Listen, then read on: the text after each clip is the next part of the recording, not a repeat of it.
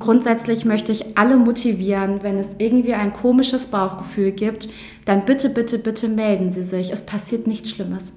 Aktuell ist natürlich der Wunsch, dass alle Schulen auch ausgestattet werden mit Sozialarbeiterinnen und Sozialarbeitern. Und ich glaube, es wird eine äh, zunehmende Aufgabe auch der, ich sage jetzt mal, normalen Lehrkräfte sein, damit umzugehen. Also nicht gerade an Gymnasien mich nur mit meinem Fach auszukennen, sondern wir sind damit konfrontiert. Also ich würde sagen, es ist auf jeden Fall ein steigender Bedarf festzustellen, ähm, je mehr Menschen an Schule beraten, desto höher steigt auch der Bedarf, weil natürlich viel mehr Ansprechpartnerinnen und Ansprechpartner zur Verfügung stehen.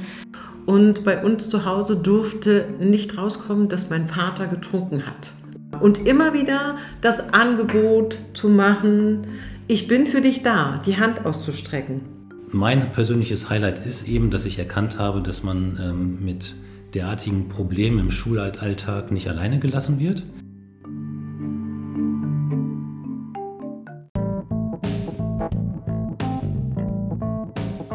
Der rote Faden. Ein Podcast des Studienseminars Hameln für das Lehramt an Gymnasien. Ja, und damit herzlich willkommen zur zweiten Ausgabe des Roten Fadens. Dies ist eine sehr spezielle Folge und ich freue mich, eine ganze Reihe an Gästen begrüßen zu dürfen. Das Thema lautet die Beratungsrallye, analog zu einer kürzlich bei uns im Seminar stattgefundenen Veranstaltung. Ausgangspunkt dieser Veranstaltung ist folgender. Wir stellen fest, dass Lehrkräfte im Vorbereitungsdienst, aber auch Lehrerinnen und Lehrer im Schulalltag wiederholt mit Situationen konfrontiert werden, die sie verunsichern. So vermuten oder erfahren sie von Problemlagen einzelner Schülerinnen und Schüler, zum Beispiel Schulangst oder häusliche Gewalt, und wissen oft nicht, wie sie ihrer Fürsorge und Beratungspflicht gerecht werden sollen. Um hier ein bisschen Licht ins Dunkel zu bringen und über verschiedene Möglichkeiten zu informieren, führen wir seit vielen Jahren sogenannte Beratungsrallyes durch, in denen ganz unterschiedliche Expertinnen und Experten anhand von Fallbeispielen von ihren Unterstützungsangeboten berichten. Und jetzt freue ich mich, die Initiatorin und Organisatorin der Beratungsrallye hier begrüßen zu dürfen und bitte dich, liebe Maike, dich hier kurz vorzustellen. Mein Name ist Maike Junior Fieting und ich bin die Fachleiterin für besondere Aufgaben hier am Studienseminar und äh, habe vor zehn Jahren die Beratungsrallye hier initiiert im Haus. Was hat es überhaupt damit auf sich? Was kann man sich unter einer Beratungsrallye vorstellen? Ja, die Beratungsrallye hat zum Ziel, äh, den Referendarinnen und Referendaren näher zu bringen, wie sie die, ich zitiere, Fürsorge und Beratungspflicht wahrnehmen können. So ist es in der Prüfungsverordnung äh, formuliert und diese sollen sie auch fallbezogen wahrnehmen. Und ähm, ja, das fand ich, als ich hier am Studienseminar gestartet bin, sehr abstrakt. Ähm, und ich fand das ähm, ja sehr komplex, was Referendarinnen und Referendare dort an Kompetenzen erwerben sollen während des Referendariats und habe mir überlegt, wie kann man das möglichst handlungsorientiert und auch ähm, ja, möglichst ja, intensiv sozusagen umsetzen. Und da kam mir die Idee, ähm, eigentlich ähm, von, meiner, von meiner Stammschule, dem Albert-Einstein-Gymnasium, da gab es so eine Präventionsrallye und da waren unterschiedliche Experten auch für Schülerinnen und Schüler geladen. Und dieses Prinzip habe ich quasi auf die Seminararbeit übertragen, habe geguckt, was für außerschulische Beratungsstellen gibt es und die habe ich einfach angeschrieben und habe gefragt, habt ihr nicht Lust mitzuwirken an der Beratungsrallye? ja, wenn man jetzt so neue Dinge ausprobiert, dann läuft man ja auch Gefahr, dass man nach ein oder zweimal das Ganze wieder abbricht, weil sich der Erfolg eben doch nicht so einstellt. Nach zehn Jahren Beratungsrallye kann man wohl mit Fug und Recht behaupten, dass es ein Erfolgsmodell ist hier am Studienseminar Hameln. Wie kam es dazu? Was ist Garant für diesen Erfolg? Ja, ich komme ja gerade aus der Nachbereitungssitzung und ich merke einfach, dass die Referendarinnen und Referendare jetzt wirklich einen konkreten Handlungsplan haben. Sie bekommen ja ein Fallbeispiel und ähm, sollen sich erstmal so in der Vorbereitung überlegen, was würde ich tun, um diesen Krisenfall eines Schülers oder einer Schülerin da zu bearbeiten, was gibt es für Unterstützungsmöglichkeiten in der Schule und dann durchlaufen sie ja die einzelnen ähm, Stationen und lernen Beratungsstellen kennen und können auch ihre Fragen loswerden.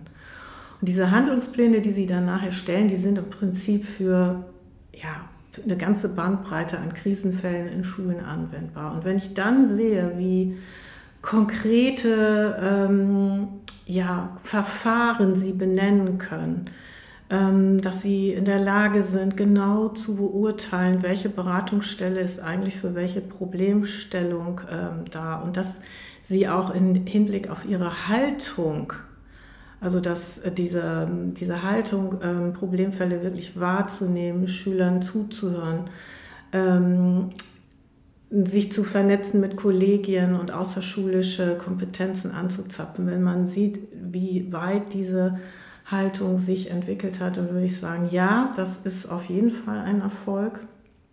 Ich mache es aber auch fest daran, dass die Expertinnen und Experten der einzelnen ähm, Instanzen, also ob das ähm, Alatin ist oder die Erziehungsberatungsstelle oder ähm, der Kinderschutzbund und so weiter und so weiter, dass die jedes Jahr wieder dabei sind und sofort äh, bereit sind mitzuwirken, weil die das auch eben sehr wichtig sind und ich glaube, dass sie das auch wirklich gerne machen.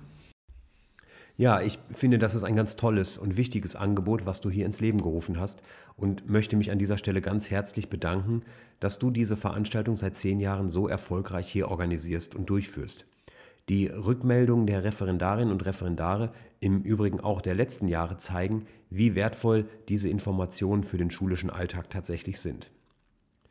Ja, und um nun einen kleinen Einblick in die Inhalte zu bekommen, freue ich mich sehr, diese Gesprächsrunde ein wenig erweitern zu können und begrüße zunächst Herrn Ebel vom RZI Hameln. Herzlich willkommen, Herr Ebel. Stellen Sie sich und Ihren Aufgabenbereich doch bitte einmal vor. Sascha Ebel ist mein Name. Ich bin ähm, Leiter des äh, regionalen Beratungs- und Unterstützungszentrums inklusive Schule, eher kürzer bekannt unter RZI. Ähm, das ist ein Teil äh, des Regionalen Landesamtes für Schule und Bildung und wurde 2017 eingerichtet, ähm, inzwischen überall in Niedersachsen. Und zum zentralen Aufgabengebiet gehört die Beratung ja, rund und ringsherum um die inklusive Schule. Das heißt, ähm, an das RZI können sich Lehrkräfte wenden, Schulleitungen wenden, aber auch Eltern, Kinder oder auch Kolleginnen und Kollegen, Mitarbeiterinnen und Mitarbeiter von außerschulischen Institutionen.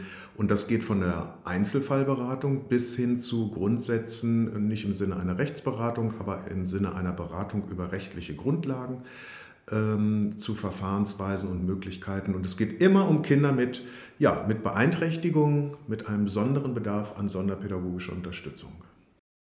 Das heißt, wenn ich jetzt zum Beispiel Lehrkraft an einem Gymnasium bin, ich bin Klassenlehrer einer achten Klasse und habe jetzt einen äh, Schüler mit Autismus-Spektrumstörungen beispielsweise und bin völlig unerfahren in dem Bereich, dann wären Sie auch mein Ansprechpartner oder wie verhalte ich mich dann?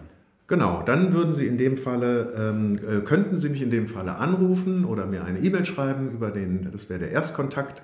Ähm, selbstverständlich können wir uns auch äh, vereinbaren für ein Gespräch in der Schule oder im RZI hier in Hameln und ähm, dann würde man sich zusammensetzen. Wir würden das den, ja, den Rahmen sozusagen an ihren Interessen oder wo sie ähm, äh, Beratungsbedarf haben, ähm, so abstecken. Und dann wäre ein Teil sicherlich ähm, der Beratung, den ich selbst übernehmen kann. Und ein Teil der Beratung wäre aber auch der Hinweis auf weitere unterstützende Systeme, die entweder im Bereich der Behörde, also vom regionalen Landesamt, bereitgestellt werden, beziehungsweise auch den Hinweis auf, ähm, zum Beispiel im Bereich Autismus-Spektrum haben wir ja ähm, in praktisch allen Landkreisen, auch, auch hier in Hameln, ähm, gute Unterstützungssysteme, äh, die extra dafür von freien Trägern zur Verfügung gestellt werden, beziehungsweise ähm, mit oder über die Jugendhilfe, Jugendamt hier im Landkreis zusammenlaufen. Das heißt, wenn ich Sie richtig verstehe, würden Sie auch vor Ort Termine anbieten, wenn jetzt eine Kollegin oder ein Kollege Sie kontaktiert mit der Bitte, mal in den Unterricht zu kommen und sich das vor Ort mal anzugucken. Würden Sie das auch machen? Genau, im Einzelfall wäre das, ähm, wäre das auch möglich, ähm, dass ich da persönlich sozusagen komme und das Gespräch mit Ihnen suche. Auch, dass wir ähm, das Gespräch in, sage ich mal, in dem äh, Klassenteam, also die unterrichtenden Lehrkräfte, dass man sich da zusammensetzt und sagt von wegen, Mensch, wie müsste eigentlich äh, der Unterricht aussehen, an welchen Stellen hakt es und wie könnten Lösungen sein, dass wir ein Kind aus dem Bereich Autismus-Spektrum, dass wir das gut fördern und unterstützen können. Welche methodischen, didaktischen Überlegungen welche sonderpädagogischen, was soll da alles zusammen, äh, was muss alles sozusagen berücksichtigt werden. Das ist das auf der einen Seite. Dann könnte man auch natürlich eine Hospitation machen und ähm, insbesondere, wenn es um, ich sag mal, herausforderndes Verhalten von Schülerinnen und Schülern geht, was auch manchmal bei Kindern Autismus-Spektrum, also im Sinne auf jeden Fall ein, ein auffallendes Verhalten ähm, an den Tag legt, könnte man eben auch den mobilen Dienst äh, emotional-soziale äh, Entwicklung einschalten. Das sind Kolleginnen und Kollegen Förderschullehrkräfte speziell und erfahren ähm, in diesem Bereich. Und die kommen auch regelmäßig und können auch kontinuierlich mehrfach sozusagen zu Beratungen und zu Hospitationen und, und, und ähm, eingeladen werden. Wenn von unseren Hörerinnen und Hörern jetzt jemand hellhörig wird und Sie kontaktieren möchte, wie sind Sie denn erreichbar? Ja, da geht man einfach äh, auf eine Suchmaschine an seinen Rechner, gibt ein RZI, Hameln-Pyrmont oder auch nur RZI, äh, dann kommt man, ähm, wird einer der Links gleich oben sein vom Bildungsportal Niedersachsen. Da kann man natürlich auch direkt drauf, wenn man da häufiger mal zu Besuche ist. Und dort findet man dann die Telefonnummer und äh, die E-Mail-Adresse sowie den Namen vom jeweiligen RZI-Ansprechpartner, Ansprechpartnerin. Und dann ruft man mich am besten einfach an. Ja, herzlichen Dank, Herr Ebel, für Ihre Bereitschaft, hier Ihre Einrichtung vorzustellen. Und ich gehe mal einen Platz weiter und begrüße Frau Jansen vom Kinderschutzbund Hameln. Mein Name ist Franziska Jansen, ich bin 30 Jahre alt. Ich bin Erziehungswissenschaftlerin, Soziologin und insoweit erfahrene Fachkraft und arbeite beim Kinderschutzbund in Hameln in der Beratungsstelle für sexuellen Missbrauch und Gewalt. Mhm. Ähm, wie sieht Ihr Arbeitsalltag da aus? Was machen Sie da so in Ihrem Bereich? Also jeder Tag ist unterschiedlich bei uns. Wir wissen nie genau, was kommt.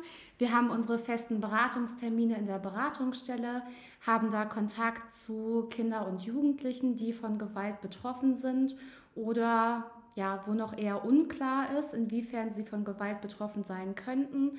Das reicht von körperlicher Gewalt bis zu psychischer Gewalt oder sexualisierter Gewalt auch. Dann ähm, sind wir in Schulen und Kindergärten unterwegs und haben eigentlich mit allen Personen zu tun, die beruflich im Kontakt mit Kindern und Jugendlichen sind, im Rahmen von 8b-Beratungen, das heißt äh, als insoweit erfahrene Fachkraft dann, um die Fachkräfte zu beraten, ob man es mit äh, einer möglichen Kindeswohlgefährdung bei einem Kind oder Jugendlichen zu tun haben könnte. Das heißt, wie sieht sowas konkret aus? Wenn ich jetzt zum Beispiel mich in eine Lehrkraft hineinversetze, ich bin Klassenlehrer einer achten Klasse beispielsweise und habe das Gefühl, da stimmt etwas nicht bei einer Schülerin zu Hause. Wie verhalte ich mich da? Trete ich dann direkt an Sie äh, heran oder läuft das über das Jugendamt oder wie funktioniert das? Nee, genau. Also das ist immer ganz wichtig. Wir sind nicht das Jugendamt. Wir sind da quasi so ein bisschen vorgeschaltet im Rahmen der Risikoabschätzung und sobald man, ich sage schon immer, ein schlechtes Bauchgefühl reicht schon. Also wir müssen nicht darauf warten, dass wir sehr konkrete Aussagen haben oder dass wir blaue Flecken haben bei den Kindern, sondern wenn eine Lehrkraft sich Sorgen macht um einen Schüler oder eine Schülerin, dann gibt es da immer einen Grund für und dann darf man sich bei uns melden in der Beratungsstelle. Dann vereinbaren wir einen gemeinsamen Termin. Wir klopfen am Telefon schon immer so ein bisschen ab, worum geht es grob, um einfach einzuschätzen, ist das was, wo wir direkt heute hin müssen? Reicht es, wenn es ein Termin in zwei Tagen ist? Und dann setzen wir uns zusammen mit allen Personen in der Schule, die wichtig sind für das Kind, die im Kontakt mit dem Kind sind, die Informationen zu dem Kind haben und dann gibt es eine anonymisierte Fallberatung. Anonymisiert, weil die Familie ein Recht darauf hat, dass der Fall äh, anonym behandelt wird. Und weil es sein könnte, wenn ich den ganzen Namen weiß, weiß ich, ach Mensch, kenne ich schon. Vielleicht dienstlich, im schlimmsten Falle privat. Und dann bin ich natürlich nicht mehr so neutral, wie ich es sein sollte. Äh, so ein Termin dauert zwischen einer Stunde und anderthalb bis zwei Stunden tatsächlich, weil ich ganz, ganz, ganz, ganz viele Fragen mitbringe zum Familiensystem und ganz viele Informationen brauche. Und meine Aufgabe ist es am Ende der Beratung eine Empfehlung auszusprechen. Die kann ganz unterschiedlich aussehen. Vielleicht die Empfehlung, nochmal ein Elterngespräch zu führen. Da besprechen wir ganz kleinschrittig, welche Themen müssen mit den Eltern besprechen werden, äh, besprochen werden, welche Absprachen müssen getroffen werden. Oder die Absprache könnte sein, dass wir sagen, sprechen Sie nochmal mit dem Kind oder Jugendlichen und erfragen folgende Punkte.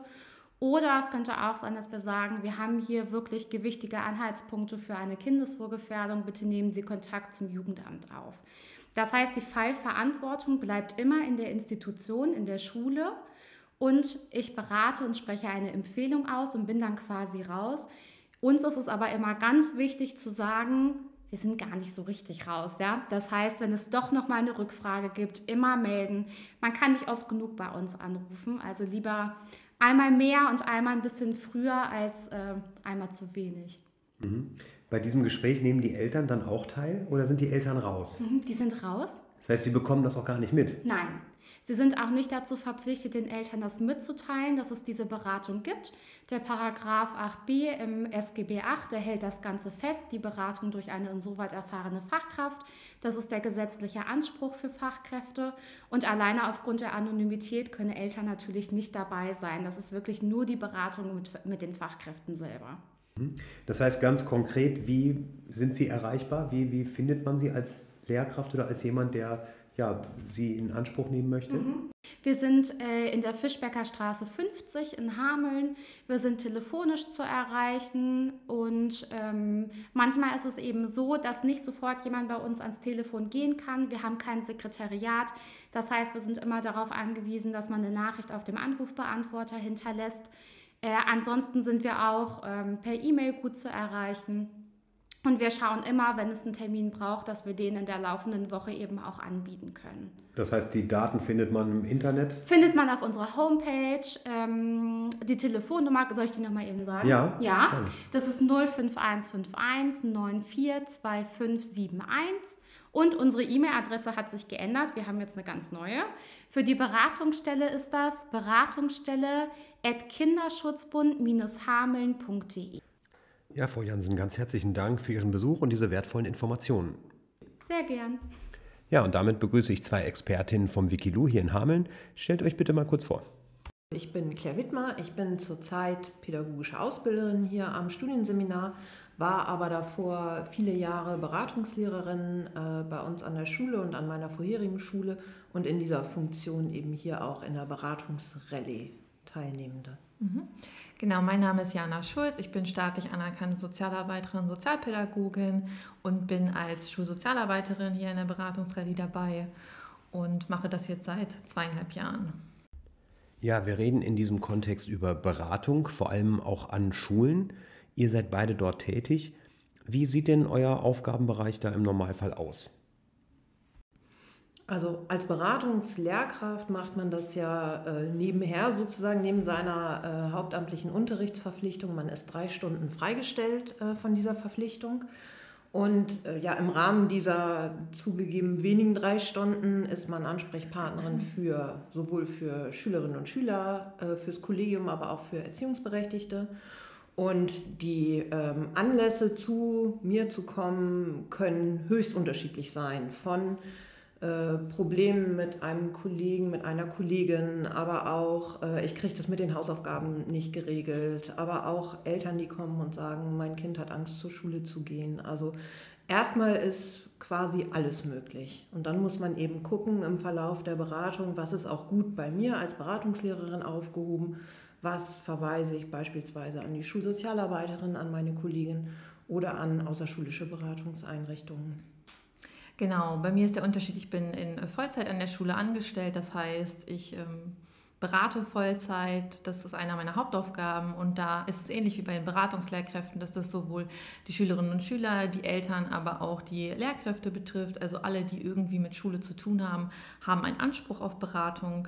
Ähm, zusätzlich mache ich auch viel Prävention. Ich schaue, was kann ich selber in den Jahrgängen durchführen. Das kann etwas zum Thema Cybermobbing sein, zu legalen oder illegalen Drogen oder einfach auch auf Zuruf durch die Kolleginnen und Kollegen, wenn Themen in Klassen ähm, ja, aktuell sind, dass ich da dann Unterrichtseinheiten zu durchführe.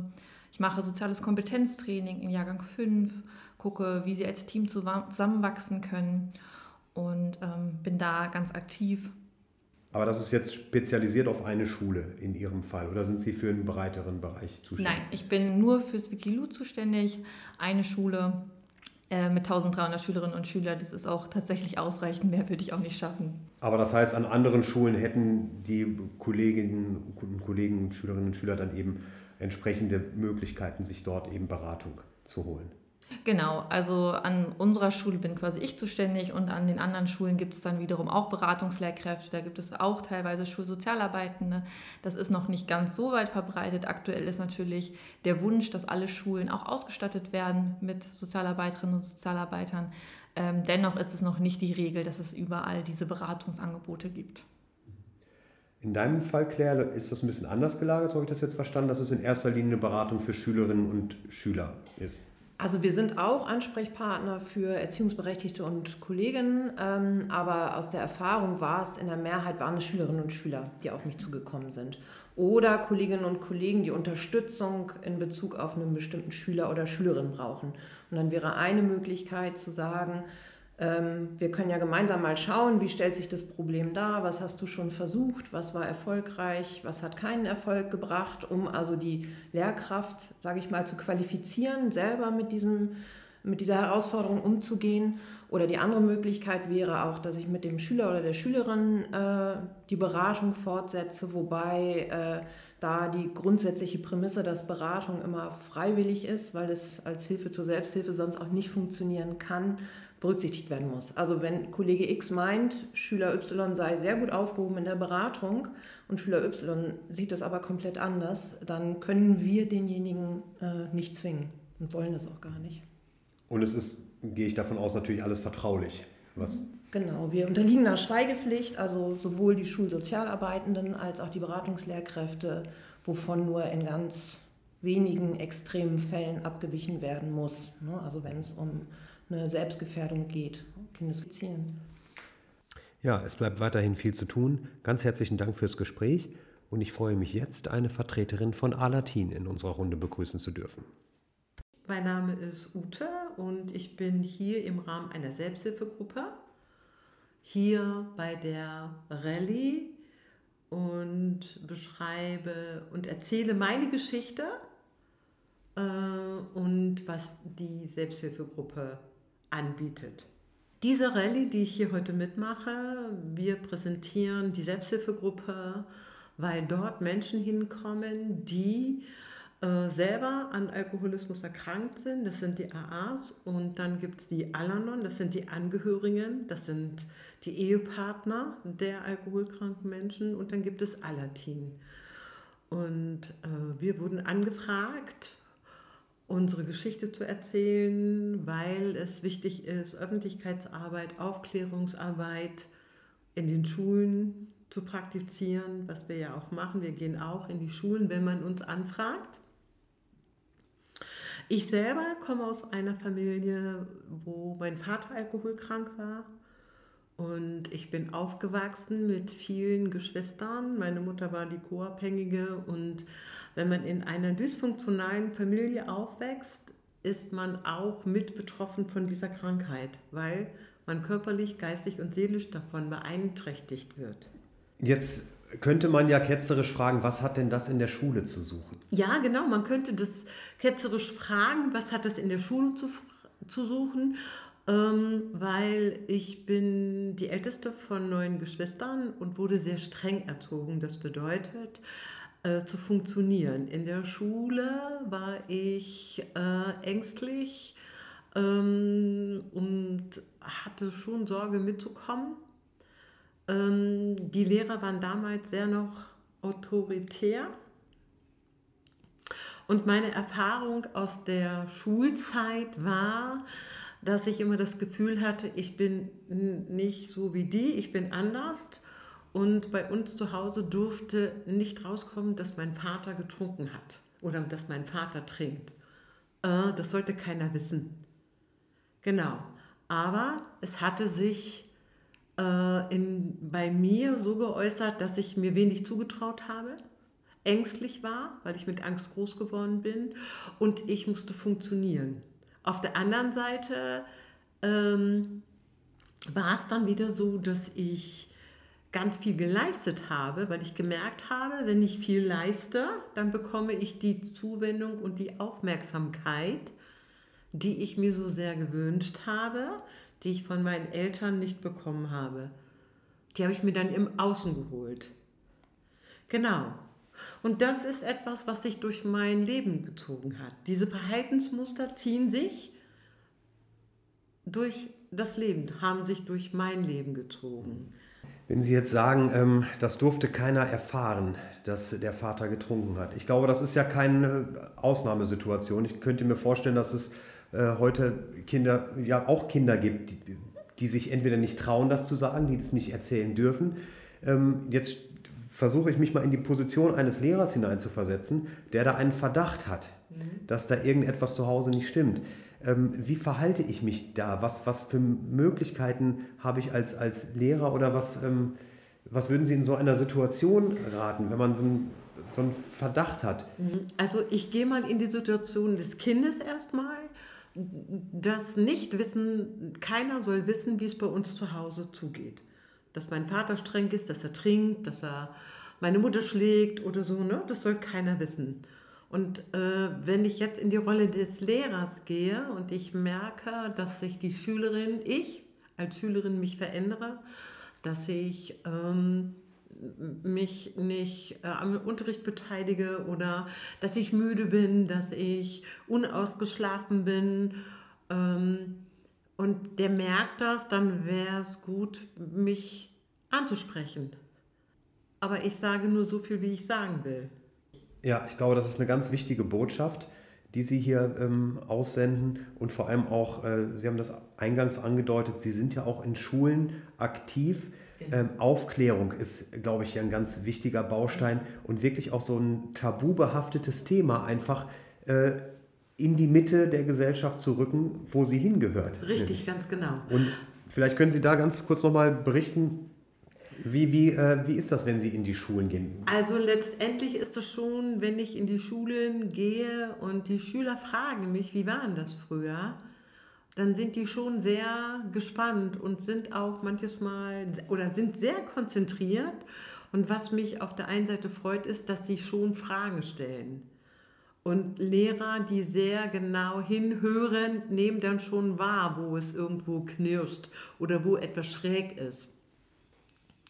Meine Erfahrung ist auch, wenn Schüler in, oder Schulen, in, ähm, ähm, wo, wo Drogen, Alkohol ein großes Problem ist, dann werden da Gesundheitstage durchgeführt. Also ich finde, es ist auch wichtig, aufzuklären, Schülerinnen und Schüler aufzuklären, was Alkohol und was Drogen mit dem Körper und der eigenen Gesundheit machen kann. Ihnen einen Leitfaden an die Hand geben.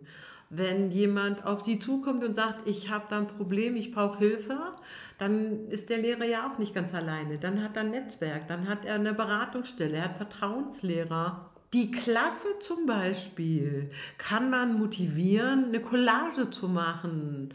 Wie stellst du dir das vor? Stell dir äh, über Drogen, über Alkohol. Wie soll die Welt ohne Alkohol oder ohne Drogen aussehen? Wie stellst du dir das vor? Also ich finde, mit den Schülern kann man arbeiten um ihnen das Verständnis nahezubringen. Natürlich kann man auch keinen Menschen davor retten. Wenn jemand sich entscheidet, in die Sucht zu gehen, dann ist das seine Entscheidung. Aber als Lehrer kann ich Hilfsmöglichkeiten an die Hand geben. Und auch da, finde ich, ist es ganz wichtig, ähm, sich selbst dann zu sagen, ich kann das und das machen und mehr nicht. Jeder hat auch seine Grenzen.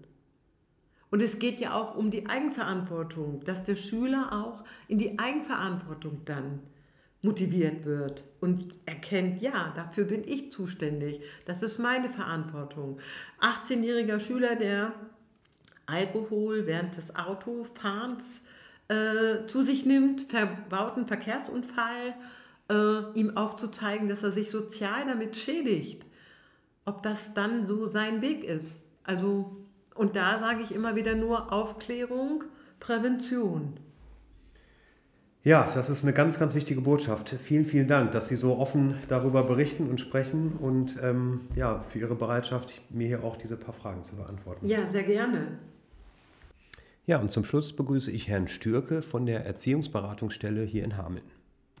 Ich bin Imo Stürke, bin Heilpädagoge und ähm, arbeite in der Erziehungsberatungsstelle in Hameln wir haben in Hameln unsere Hauptstelle. Wir haben auch noch zwei Außenstellen in Bad Pyrmont und in Bad Münder, die an einzelnen Tagen besetzt sind. Wir sind ähm, ein Team von gerade zehn Fachkollegen und Kolleginnen ähm, aus unterschiedlichen Fachbereichen, Psychologie, Pädagogik, Sozialpädagogik und äh, sind für alle Familien, ähm, Kinder, Jugendliche und Eltern im Landkreis Hameln-Pyrmont da. Ähm, ich finde erstmal wichtig zu wissen, dass es überall in Deutschland Erziehungsberatungsstellen gibt, weil es ist ein Pflichtangebot. Das heißt, überall gibt es das in Deutschland. Es ist immer kostenlos, freiwillig und niedrigschwellig. Das ist gerade ähm, ja, so eine Stärke von Erziehungsberatung. Ich brauche dafür keine Überweisung vom Arzt oder keine Erlaubnis von irgendwem, sondern da kann äh, ich mich einfach melden, wenn ich eine Frage habe, wenn ich eine Unsicherheit habe und kann mir da Unterstützung holen. Das heißt, als Lehrkraft, wenn ich mir beispielsweise Sorgen um eine Schülerin, einen Schüler mache, wären Sie auch mein Ansprechpartner? Dann könnte ich mich auch bei Ihnen melden? Also Sie können sich auf jeden Fall ähm, bei uns melden. Ähm, ich finde ganz wichtig, es gibt ja ähm, im Landkreis auch äh, verschiedene Beratungsstellen. Ähm, je nachdem, wenn es äh, um Kinderschutz geht, ist direkt das Jugendamt, der allgemeine so, ähm, so, soziale Dienst zuständig. Ähm, wenn es jetzt, wenn ich mir ernsthafte Sorgen mache, ähm, beziehungsweise auch der Kinderschutzbund ist da ein guter Ansprechpartner. Wenn es jetzt, äh, ja, wenn ich mir wirklich massiv Sorgen mache um den Jugendlichen. Ähm, wir sind eher niedrigschwelliger, das heißt, ja, wenn ich irgendwie, ähm, wenn man sich schon Sorgen macht, dass man sagt, Mensch, irgendwie ist da vielleicht was, der könnte vielleicht Unterstützung gebrauchen, dann äh, kann man uns empfehlen.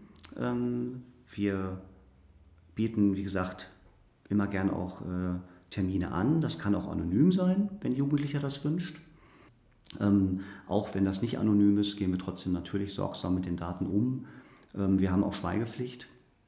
Die einzige Ausnahme ist, wenn es um Kindeswohlgefährdung geht.